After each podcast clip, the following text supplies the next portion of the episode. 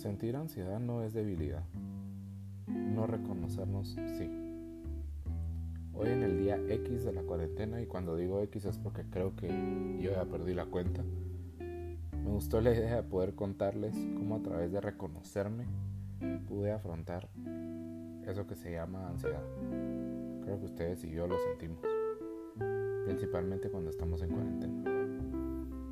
Empezó toda esta situación y la vida definitivamente nos cambió a todos, porque ahora tenemos más tiempo para pasarlo con nosotros mismos, oírnos y ponerle atención a esas pequeñas cosas que nos hacen reír o que nos hacen llorar. Antes se nos pasaban los días pensando a dónde tenemos que llegar y a quién tenemos que ver. Dejamos de prestarle atención a todo aquello que nos hace sentir. Dejamos de ser empáticos con nosotros mismos y es ahí donde nos empezamos a perder. Cuando empezó la cuarentena y por varias semanas, personalmente estuve reprimiendo pensamientos, cosas que sentía y básicamente no me estaba dejando ser.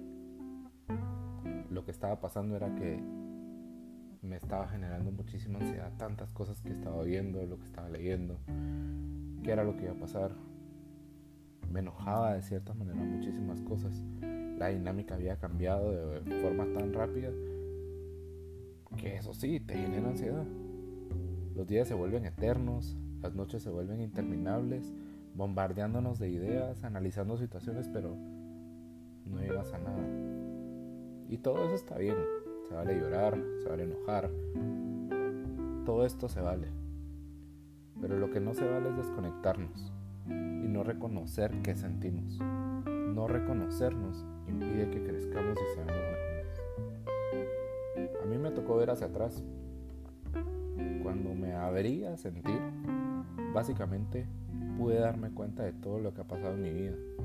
Todo lo bueno y lo malo para poder ver todas aquellas cosas que un día me dolieron y que fueron difíciles, ahora se convirtieron en una prueba de la capacidad y la fuerza que yo tengo para poder convertir el dolor en felicidad y celebrar los logros que hemos alcanzado así como yo, estoy 100% seguro que ustedes también lo pueden hacer.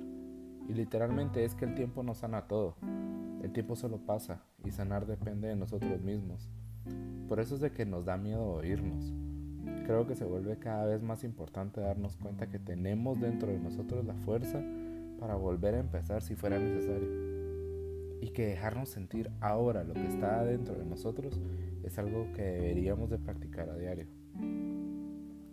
Recordemos que las palabras que escribimos, nuestras afirmaciones, la energía que ponemos allá afuera y el amor que cultivamos se vuelve todo nuestro entorno y se convierte en nuestra narrativa. Así que depende de nosotros la forma en la que la vamos a narrar, que debería de ser de forma inteligente y abundante. Yo no creo que esta crisis nos tenga que llevar a todos a replantearnos o cuestionarnos la vida Creo que es un espacio que nos regalaron para poder reencontrarnos, reconocernos y saber que el miedo que nos puede dar hacerlo luego se nos va a olvidar porque logramos identificar el ser maravilloso que somos y reconocernos significa amarnos. Me sirvió muchísimo poder abrazar el pasado y aceptarlo para abrazar el presente, mi presente y nuestro presente.